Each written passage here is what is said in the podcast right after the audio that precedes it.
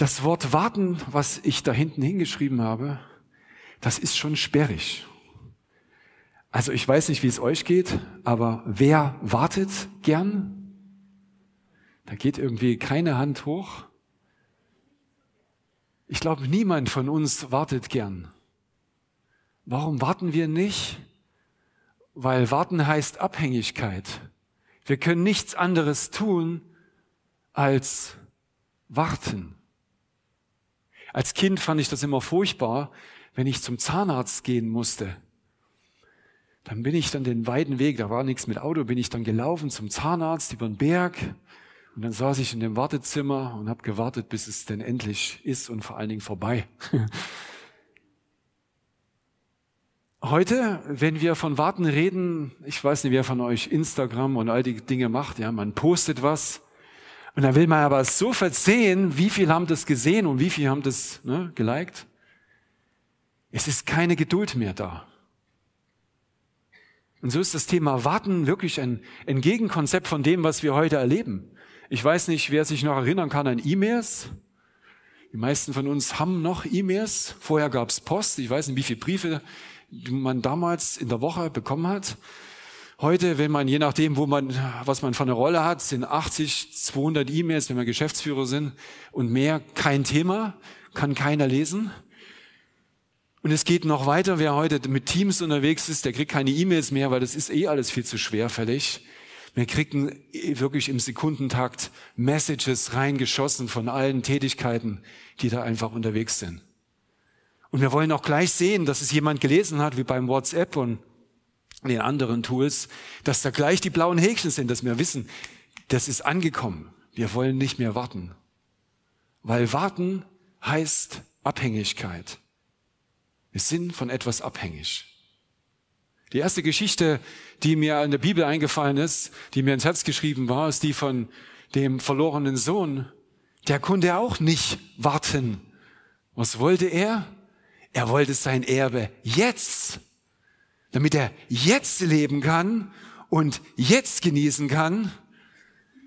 Und der Vater war cool genug und hat ihm den Raum gegeben. In Liebe und hoffend, hoffend, dass er wiederkommt. Ja, und wie ist das dann so, wenn wir unsere Freiheit, unsere Instant-Freiheit haben? Wir machen uns auf, wir gehen raus, wir machen alles jetzt. Und seine Verstrickung war, er musste feststellen, dass das, was er hatte, ganz schnell auch wieder zerronnen ist. Er hat kein Fundament gehabt, was sich in ihm gebildet hat. Er hat nichts mehr gehabt und hat sich daran erinnert, da ist doch mein Vater. Lass mich doch zu meinem Vater zurückgehen. Egal wie, egal welche Rolle, Hauptsache, ich bin bei meinem Vater. Und wir wissen, er kam dann zurück. Und was macht der Vater? Er freut sich, dass seine Rechnung aufgegangen ist, ihm die Liebe zu zeigen und zu hoffen, dass er wiederkommt. Und er kommt wieder. Und was macht er? Er stellt ihn wieder her. Er gibt ihm einen Mantel. Das ist ein Zeichen äh, von Ehre und den Ring von Macht. Er vertraut ihm, alles wieder an Anteil zu haben. Und wenn wir von Warten reden, dann ist dieses Erlebnis ein Erlebnis, was wir oft benutzen in Gottesdiensten, um Menschen darauf aufmerksam zu machen, dass es ein Leben mit dem Vater gibt. Problem dabei ist, dass wir in dieser Haltung sehr schnell stehen bleiben. Wir wissen, es geht außerhalb, geht vielleicht schief. In der Not gehen wir zum Vater. Vater immer gutherzig, gibt uns den Mantel, stellt uns wieder her. Und dann gehen wir wieder ein paar Schritte zurück, läuft ja wieder und gehen wir unseren eigenen Weg. Und dann finden wir uns wieder und warten in der Not, dass der Herr sich wieder, der Vater sich wieder barmherzig erweist. Und so ist für viele von uns, und das ist eine, sozusagen eine, naja, keine gutes, kein gutes Zeugnis, Viele von uns befinden sich in dem, dass wir auf ihn warten, damit er uns hilft, wieder aus dem Schlamassel rauszukommen. Und jeder von uns weiß, dass wir alle haben, ob verdient oder unverdient, finden wir uns in Situationen wieder. Ich habe gestern so eine Situation gehabt, die man nicht im Kalender braucht, wo man einfach Gott braucht und das ist überhaupt nicht sträflich oder verwerflich, dass man ihn braucht und ihn empfangen kann und wiederhergestellt wird. Aber Gott möchte nicht nur, dass wir in der Not zu ihm kommen, nicht nur in der Not auf ihn warten und ihn bitten, sondern er möchte, dass wir auch auf ihn warten, weil wir wissen, dass er gut ist und wir wissen wollen, was er denn im Herzen hat. Und jetzt wird's interessant, nicht nur für uns, sondern vielleicht für jemand anders. Für deine Mutter, für deinen Vater, Oma, Opa, Schwiegereltern, Kinder, Freunde, Bekannte. Dass wir sein Herz suchen. Was sagt denn sein Herz nicht nur über mich, sondern über andere? Lukas und äh, Maxi haben die letzten beiden Predigten darüber gesprochen, was es heißt, in diese erste Liebe zurückzugehen von Maxi, um einfach sich auszustrecken, weil in dem Moment, wo man weiß, dass man gerettet ist, was macht man? Alles egal, ich gehe nach vorne und versuche, jedem davon zu erzählen und auch für andere da zu sein. Das sind die Taten der ersten, der ersten Liebe. Und was hat Lukas gesagt? Win-win. Lasst uns ihn einfach suchen. Lasst uns Zeit nehmen, zurückzutreten, auch mal ohne Lobpreis und wirklich warten, bis er sich offenbart in unserem Herzen. Das ist für mich die zweite Stufe.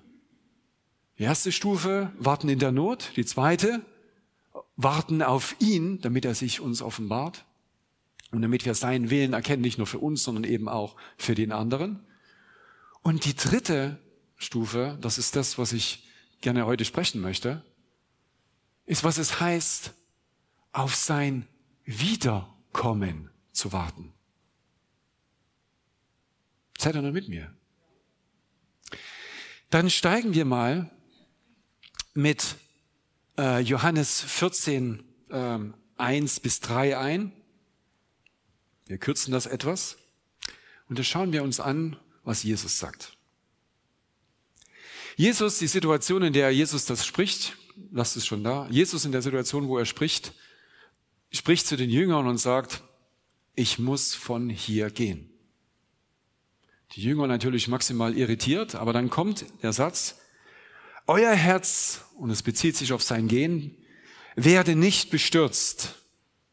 Ihr glaubt an Gott, und das war noch, da waren die Jünger noch nicht so weit, glaubt auch an mich. Also, wenn du an Gott glaubst, glaub auch an Jesus. Im Hause meines Vaters sind viele Wohnungen. Jetzt überspringen wir gleich zu drei. Und wenn ich hingehe und euch eine Stätte bereite, so komme ich wieder und werde euch zu mir nehmen, damit auch ihr seid, wo ich bin. Das erste ist, Jesus selbst, Jesus selbst hat gesagt, er kommt wieder. Er hat gesagt, er kommt wieder. Nicht, und wir kommen gleich noch drauf, Engel oder Hörensagen. Jesus selbst hat gesagt, ich komme wieder. Was interessant ist, und das ist ein kleines, kleine Nebengeschichte, was sein Motiv ist. Sein Motiv ist nicht das, das ich, was ich jetzt gleich erzählen werde, sondern sein Motiv ist, und da geht es weiter, ich komme wieder und werde euch zu mir nehmen, damit ihr seid, wo ich bin. Jesus, egal was du richtig und was du falsch gemacht hast, möchte in Ewigkeit mit dir sein. Er liebt dich so, dass er sich in Ewigkeit mit dir Tür an Tür leben möchte. Es ist sein Herz, mit dir zu sein. Und das dürfen wir nicht außer Acht lassen von dem, was ich jetzt gleich sagen werde, weil das ist ein bisschen irritierend. Sein Herz ist mit dir. Nun, wie wir alle wissen, die ersten Jünger und beziehungsweise die erste Generation, die ist davon ausgekommen, dass Jesus in dieser Generation wiederkommt. Jetzt kann man sich vorstellen, alle haben sie Gas gegeben und dann kommt Jesus nicht wieder. Das fanden natürlich einige uncool, haben das dann reklamiert, dass da irgendwas nicht stimmt. Und dann natürlich haben andere, haben andere natürlich dann Schlussfolgerungen gezogen, wo man die, die Hände über den Kopf zusammenschlägt. Jetzt sind wir 2000 Jahre weiter und es gilt dasselbe. Petrus beschreibt es, es werden Leute auftreten, die das alles in Frage stellen. Jesus fügt ihm noch hinzu und sagt, es ist sogar so schlimm, dass Leute auftreten werden als Propheten. Die werden sogar Dinge tun, die unglaublich sind. Und sie werden sogar die Frechheit besitzen, selber zu sagen, ich bin der Christus. Und Jesus warnt uns von so einen, von solchen Entwicklungen da wirklich Abstand zu nehmen und diese mit Argwohn zu betrachten. Konkret sagt er in Matthäus 24, 36, von jenem Tag aber und jener Stunde weiß niemand, auch nicht die Engel in den Himmeln, auch nicht der Sohn, sondern der Vater allein. Also wenn ich jetzt komme und zu euch sage, Jesus kommt nächsten Sonntag, 10.15 Uhr musst du hier sein, ja? dann ist richtig, du musst nächsten Sonntag 10.15 Uhr hier sein, aber Jesus wird auch hier sein, aber er wird nicht so kommen, wie er das da gesagt hat. Und selbst wenn ich weiß davon nichts, ich kann davon nichts sagen, niemand weiß es. Also niemanden auf den Leim gehen, niemand weiß es. Er wird sich offenbaren zu seiner Zeit. Nur der Vater weiß es. Was aber wichtig ist, ist, Jesus hat es gesagt, und nicht nur, dass es er gesagt hat, sondern auch als er dann entrückt worden ist, stehen die, die Jünger da und können es kaum fassen, weil das sind Erlebnisse, die wir alle sicherlich jetzt nicht erfassen können, wenn einfach vor einem jemand in irgendeiner Form verschwindet, in den Himmel aufgenommen wird. Es erscheinen dann noch Engel und sagen eben dann zu den Jüngern, also, was schaut ihr so? Erstens hat er euch gesagt, dass er wiederkommt und zweitens, genauso wie er geht, wird er wiederkommen. Das Entscheidende ist, er kommt wieder. Aber wie ist es mit seinem Wiederkommen? Ich möchte jetzt nicht ins Detail eingehen, was das mit Entrückung zu tun hat, weil das wird dann ganz fancy, das kann man mal in der äh, Bibelstunde separat machen. Der entscheidende Teil von seinem Wiederkommen ist ein Ereignis, was uns aufhorchen lassen sollte und unser Herz neu sortieren sollte worum geht's eigentlich? Und das ist das, wo ich mit euch heute in die Tiefe gehen möchte, festzumachen, worum geht es eigentlich, wenn wir hier zusammenkommen? Was ist eigentlich deine Rolle? Worum geht es eigentlich? Und wie äh, wir im Gebet äh, festgestellt haben, heute möchte Gott unser Herz weiten. Weiten. Im Warten weiten. Und da schauen wir uns an, was passiert, wenn er wiederkommt. Und er kommt wieder. Er hat es selbst bezeugt. In Matthäus 25, Vers 31 lesen wir fortfolgend, wenn aber der Sohn des Menschen kommen wird in seiner Herrlichkeit und alle Engel mit ihm, das wird ein Happening. Da kann niemand dran vorbeigehen, das wird jeder, jeder sehen.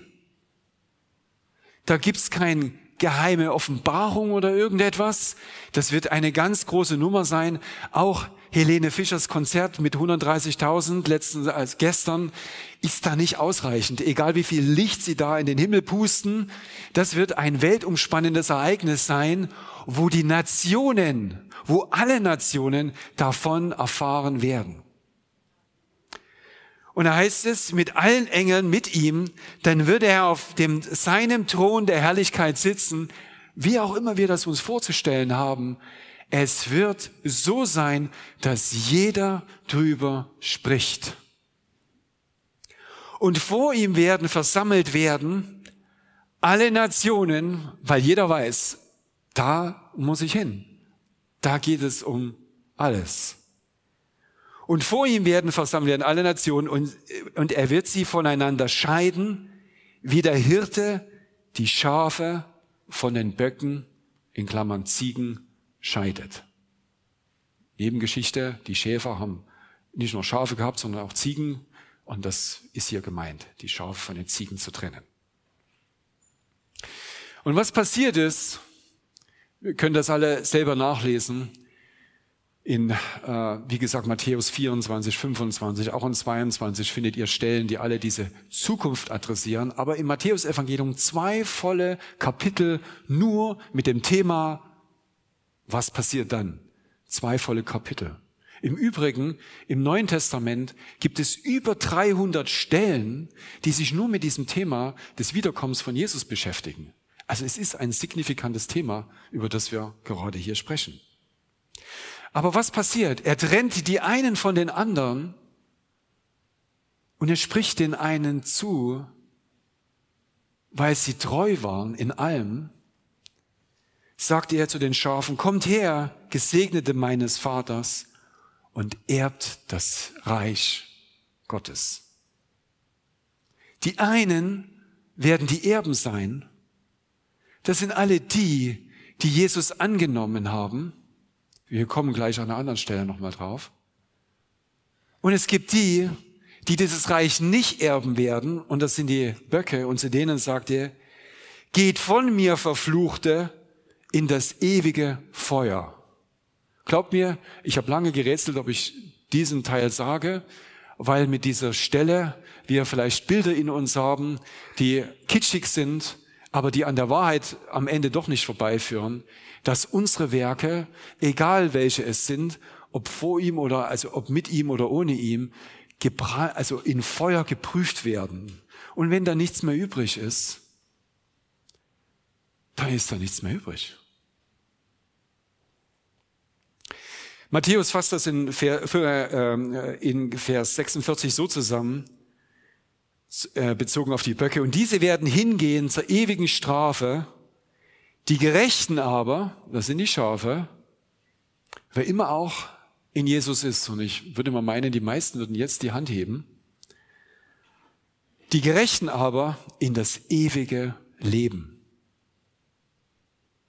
Jesus selbst, Jesus selbst hat im, äh, im Johannes 5, 24 nochmal gesagt, wahrlich, wahrlich, und das heißt, das ist doppelt unterstrichen, fett, mit großen Lettern, alles groß geschrieben.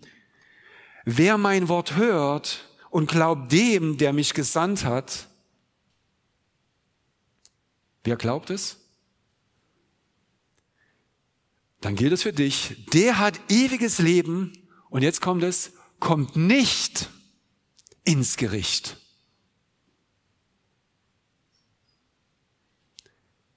Die Schafe bekommen den Zuspruch, weil es ihnen schon zugesprochen ist. Das Gericht hat schon statt, das Urteil ist schon gesprochen.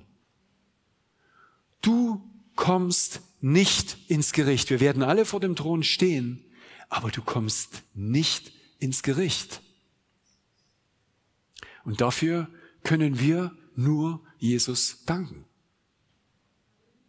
Das haben wir uns nicht selber verdient, sondern er hat den Weg bereitet, dass unsere Schuld, unsere Vergehung, alles das, was wir ihm nicht mehr erklären müssen, was weggewicht ist für in alle Ewigkeit, hat er genommen und so weggetilgt, dass sich niemand mehr daran erinnert.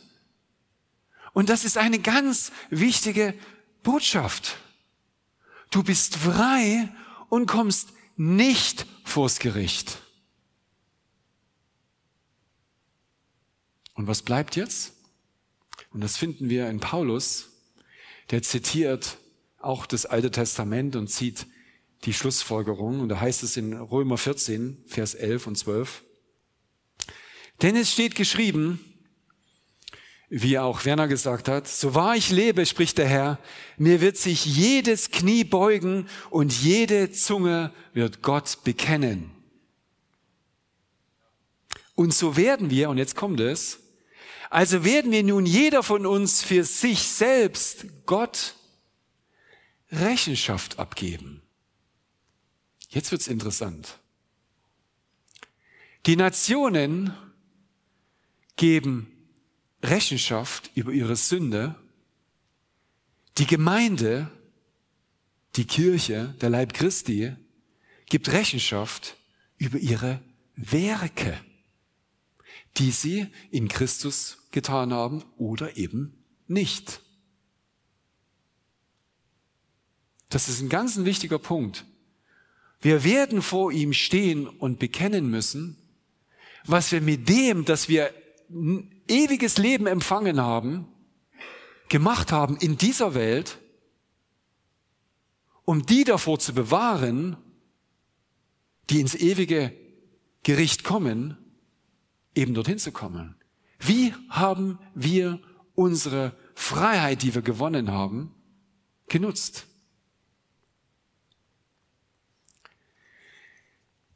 Das klingt das mal ziemlich heftig, aber dein Leben ist nicht egal.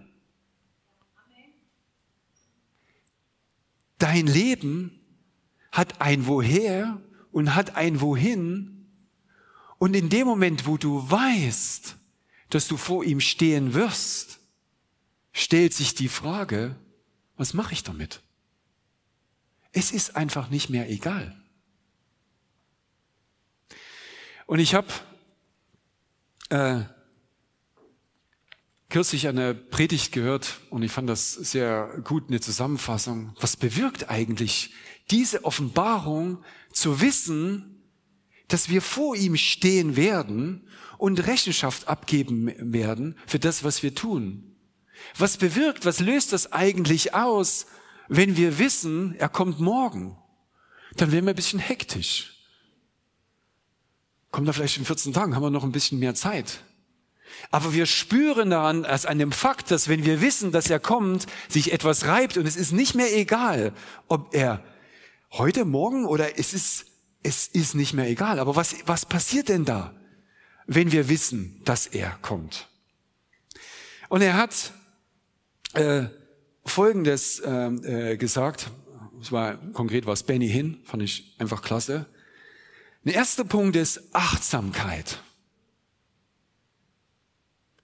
Wir werden, wenn wir wissen, dass wir, dass er kommt und wir vor ihm stehen werden und Rechenschaft abgeben müssen über unser Tun, werden wir achtsam werden über das, was wir eigentlich tun. Wir werden achtsam sein, was ist denn eigentlich nötig zu tun? Und wir werden auch, und das ist der zweite Punkt, er nennt das Purifying, Reinigung, wir werden uns auch bemühen, wenn wir wissen, dass er jederzeit kommen kann, werden wir auch schauen, dass unsere Dinge vor ihm in Ordnung sind. Wir werden permanent schauen, dass, falls er jetzt kommt, dass einfach alles in Ordnung ist. Dass wir, wenn der Bräutigam kommt, ich werde die Stelle noch lesen, dass der Tisch gedeckt ist. Wir werden schauen, dass wir rein sind. Und wenn Dinge einfach nicht gut laufen, hey, wir wissen es, wir haben Vergebung. Wir gehen hin und sagen, ja, tut mir leid. Zack, Vergebung und wir sind wieder rein. Aber wir werden ganz eng am Ball bleiben und ganz eng am Ball spielen. Das Wissen, dass er wiederkommt und das Wissen um die Endzeit schenkt uns Weisheit. Wir verzweifeln nicht, obwohl wir darunter leiden, wir verzweifeln nicht an Krieg, an Pandemie und anderen Dingen, weil wir wissen, dass diese Dinge geschehen werden. Die Welt ist in ihren Wehen, aber wir können oben drüber schauen und können sehen, was diese Wehen bewirken. Die Bewehen werden bewirken, dass die Menschen sich zu Gott wenden und ihn suchen. Und die Frage ist, nehmen wir die Ernte und führen sie dahin, dass sie Gott sehen können? Wir empfangen Weisheit, diese Situation auszukaufen. Und wir werden aktiv. Weil, wie er gesagt hat, glückselig dem, den der äh, den der Herr sieht bei dem Tun. Ja, was tun wir denn? Wir werden Acht haben, dass wir Dinge tun, die einfach wirklich von Bedeutung sind. Ich habe das an einer anderen Stelle mit Einfachheit, sagte er. Einfachheit. Wir werden Dinge weglassen. Alles, was nicht mit der Ewigkeit zu tun hat, können wir einfach zur Seite tun. Ich habe heute wieder äh, was Interessantes gehört. Es sagte jemand, äh, wir können das heute nicht gestalten, wenn wir die Ewigkeit nicht verstehen. Wenn wir wissen, worum es in der Ewigkeit geht, können wir Prioritäten setzen für heute. Weil alles andere wird sowieso vergehen. Wir können Entscheidungen treffen, was wirklich wichtig ist. Und am Ende, glaubt mir, es ist mit diesen drei Stufen nicht so, wo ich gesagt habe, in Not und dann ihn suchen und warten auf ihn, dass bloß wenn wir die Stufen da hochklemmen, dass wir keine Notwehr haben. Wir werden, wir werden herausgefordert sein. Jesus sagt, wir werden immer, wir werden immer die Armen und Bedürftigen haben, die, die in der Not sind, um die wir uns kümmern müssen. Und das wird uns etwas kosten. Und so bleibt es für uns, dass wir unser Kreuz eben aufnehmen müssen. Aber wir wissen, wir nehmen das ja nicht nur auf als Trübsal, sondern wir nehmen es auf, weil wir vor ihm stehen werden, weil was werden wir ihm denn erzählen? Wir werden ihm am liebsten die Geschichten erzählen, wo wir die Extrameile gegangen sind. Wo wir ein Opfer gebracht haben, wo wir gesagt haben, deinetwegen habe ich es gemacht, aber schau dir, was rausgekommen ist. Wir haben sie gerettet. Hingabe. Dieses Wissen, dass wir vor ihm stehen werden, bewirkt Hingabe. Und nicht zuletzt bewegt es auch Gebet. Und da heißt es in Lukas 26, Vers 36, wacht nun und betet zu aller Zeit, dass ihr imstande seid, diesem allem, was geschehen soll, zu entfliehen. Das heißt, das, was die Welt, wo sie uns reindrückt und reinpresst und noch mehr und noch mehr Angst und noch mehr, noch mehr äh, Leid, dem zu entfliehen, sondern eben, und wie heißt es in Kurzform, sondern vor dem Sohn des Menschen zu stehen, und zwar in Dankbarkeit.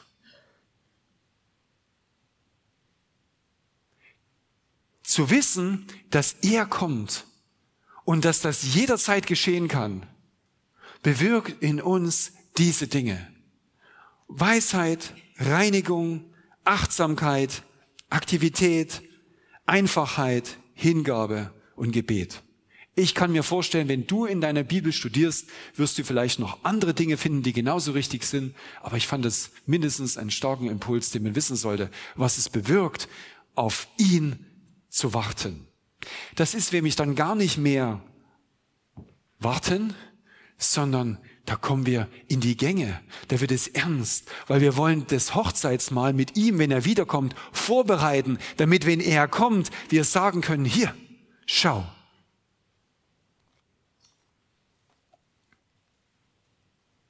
So ist die Aufgabe von uns, von uns als Gemeinde, und das meine ich jetzt nicht nur jetzt diese, sondern übergreifend, eben zwei Dinge. Wenn wir wissen, dass das Gericht steht, dann ist es die erste Aufgabe, dass wir Menschen davor bewahren, dass sie ins Gericht kommen, sprich, dass sie Jesus erkennen und das ewige Leben empfangen, weil wie Jesus gesagt hat, dann kommst du nicht vors Gericht. Das ist unsere allererste Aufgabe.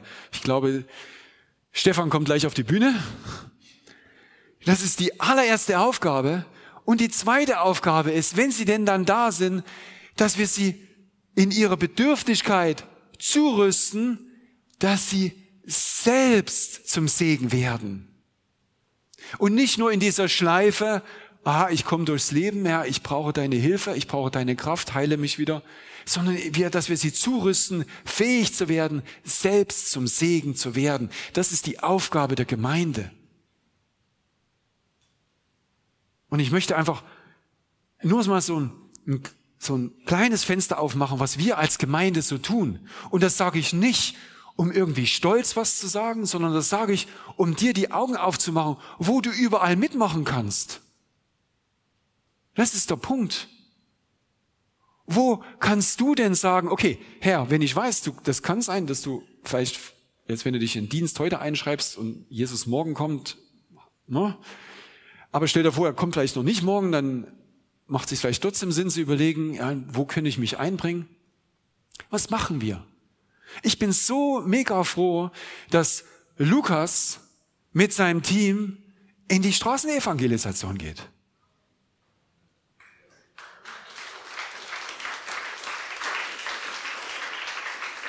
Lukas war mit Team jetzt neun Städte, neun Tage unterwegs und hat das Evangelium auf der Straße gepredigt. Er wird, und ich kann euch nur sagen, kommt bitte alle und auch die, die nicht da sind, nächsten Sonntag her und lasst uns von ihm hören, was er mitbringt. Was er erlebt hat. Das ist wichtig. Aber wir machen nicht nur das. Wir sind seit Jahren unterwegs und tun im öffentlichen Fernsehen, in, ähm, äh, in München TV und anderen Kanälen diese Predigen, die hier stattfinden, senden, um Menschen zu erreichen.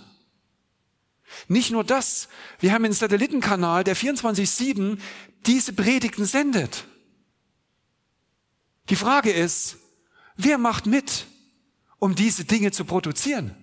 Wer stellt sich an die Kamera? Wer macht die Technik? Wer macht den Schnitt? Wer bereitet den Ton auf? Wer macht einfach mit? Alles Möglichkeiten. Wer macht mit, Werbung und Material zu machen, damit wir einfach wirklich Unerreichte erreichen und die auferbauen, zu sagen, hier, wir bieten auch andere Sachen an, wenn du schon da bist, um dich aufzubauen. Wer macht da mit? Ich kann nur sagen, es gibt unendlichen Bedarf und die Frage ist, es geht nicht darum, den Bedarf zu füllen, sondern zu wissen, es ist deine Entscheidung. Was machst du mit deinem Leben und welche Geschichte möchtest du erzählen, wenn du vor Jesus stehst? Das ist ganz einfach.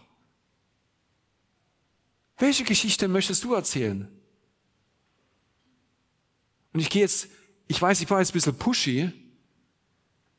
Ich gehe jetzt einen Schritt zurück und möchte die Stelle, die mir John nochmal aufs Herz gelegt hat, äh, geben, weil sie trifft mein Herz an einer Stelle, weil ich weiß, wenn ich hier in die Gemeinde schaue, und so wie ich auch andere kenne, die vielleicht heute nicht da sind, wir alle sind ganz unterschiedlich. Wir sind nicht nur jung und alt, wir sind auch jung und alt im Glauben und wir sind auch ganz unterschiedlich in den Möglichkeiten, die wir haben und unseren Bedürfnissen. Aber eins kann ich sagen, egal wo du stehst, Jesus möchte nicht, dass du dort stehen bleibst, wo du heute stehst, sondern, und das lesen wir zusammen, 1. Johannes 3, und zwar 2 und 3. Geliebte, jetzt sind wir Kinder Gottes. Wer ist Kind Gottes? Ich liebe eure Hände zu umsehen, mindestens da. Und es ist noch nicht offenbar geworden, was wir sein werden. Wir alle ermangeln, wir alle erleben Blödsinn durch uns selbst und durch andere. Wir spüren, dass wir noch lange nicht da sind, wo wir sind. Oder gibt es jemanden, der jetzt die Hand hebt und sagt, ich hab's. Also, da würde ich gerne ein Einzelgespräch suchen und wissen, wie du das geschafft hast. Würde ich dafür so auch zahlen dann. ähm, äh, wir, was wir sein werden, wissen wir, ähm, äh, und es ist noch nicht offenbar geworden, was wir sein werden. Wir wissen, und jetzt kommt es, dass wir, wenn es offenbar werden wird, und offenbar werden wird es, wenn wir vor ihm stehen, und du wirst vor ihm stehen, ihm gleich sein werden. Nichts wird dich mehr von ihm trennen, jetzt nicht und auch nicht in Ewigkeit, was die physische Präsenz anbelangt. Du wirst ihn sehen vollständig, nicht mehr in Puzzeln, nicht mehr in Teilen. Du wirst ihn sehen, wie er ist. Nicht nur durch seine Wunderwirkungen oder seine Manifestationen in deinem Leben. Du wirst ihn sehen als Person. Und du wirst ihm gleich sein. Gleich sein. Dann werden wir ihn sehen, wie er ist. Und jeder, der diese Hoffnung auf ihn hat, reinigt sich selbst, wie er rein ist. Mach dir bewusst, dass du so verändert wirst, dass du vor Jesus stehen wirst, ihm gleich seiend, verherrlicht, aber gleich seiend in allem, in seinem Herzen, in seinen Eigenschaften, in seinen Bedürfnissen, in allem, in allem.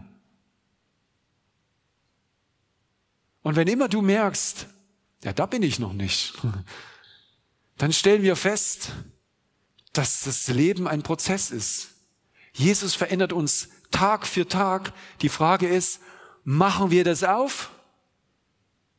Machen wir, schauen wir uns wirklich im Spiegel genau an und lassen wir zu, dass wir einen Schritt nach vorne gehen? Lassen wir es zu? Lässt du es zu, zu sagen?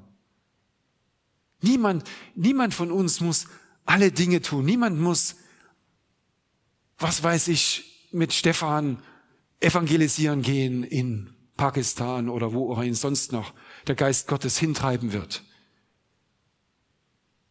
Aber die Frage bleibt dennoch, wo ist dein Wachstumsschritt, dein nächster Wachstumsschritt und was hat dein Wachstumsschritt damit zu tun, an den beiden Punkten anderen vor das Gericht zu bewahren und andere zu bewegen, im Glauben zu bleiben? Wo ist da dein Wachstumsschritt? Weil das ist das Einzige, was in Ewigkeit bleiben wird. Und da kann jeder ehrlich sein. Ich weiß, ich bin jetzt wieder ein bisschen pushy. Aber ich möchte, ich möchte mit einem jetzt, ähm, mit doch einer bemerkenswerten, ja, mit einem bemerkenswerten Abschluss enden was ich auch nicht wusste und auch hingewiesen worden bin und ich dann nachgeschaut habe. Das letzte Gebet, das letzte Gebet in der Offenbarung findet sich auch noch im vorletzten Vers der Offenbarung. Im vorletzten Vers. Und in diesem vorletzten Vers spricht einmal Jesus durch den Heiligen Geist zu Johannes der, die Offenbarung geschrieben hat. Und Johannes gibt stellvertretend für dich die Antwort. Und da lesen wir in der Offenbarung 20, äh 22, 20, in der vorletzten, im vorletzten Vers. Und das sagt Jesus, oder der Geist spricht im Johannes, der diese Dinge bezeugt, spricht und dann spricht der Jesus durch den Heiligen Geist zu Johannes. Ja, ich komme bald.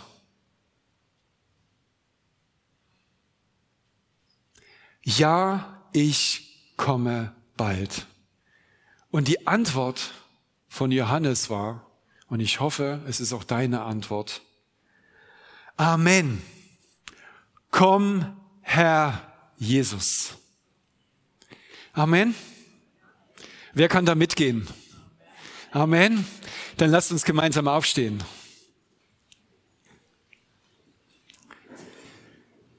Wenn die Lobpreisband kommen kann.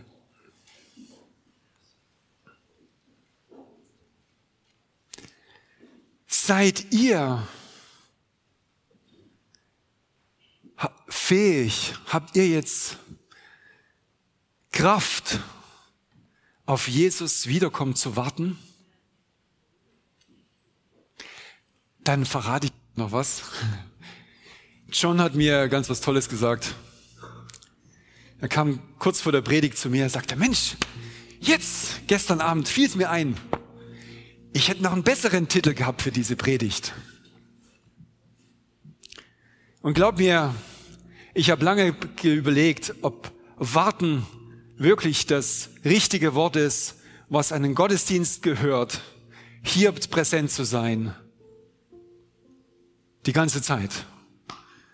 Und ich glaub mir, ich habe alles probiert. Jesus und er kommt und ich wusste, es ist es nicht. Ich musste das sperrige Wort warten stehen lassen. Und dann sagt John, das richtige Wort wäre gewesen, erwarten. Amen. Amen. Erwarten. Lasst uns seine Wiederkunft erwarten und lasst uns sein, wirklich Wirken in uns so groß sein, dass wir die Werke hervorbringen, die er für uns bereitet hat. Lasst uns aktiv auf ihn warten.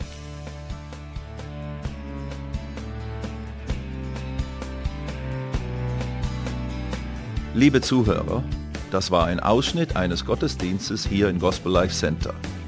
Auf unserer Website www.gospellifecenter.de können Sie die Notizen für diese und andere Predigten nachlesen und sich über die Arbeit von Gospel Life Center informieren. Wir wünschen Ihnen Gottes Segen.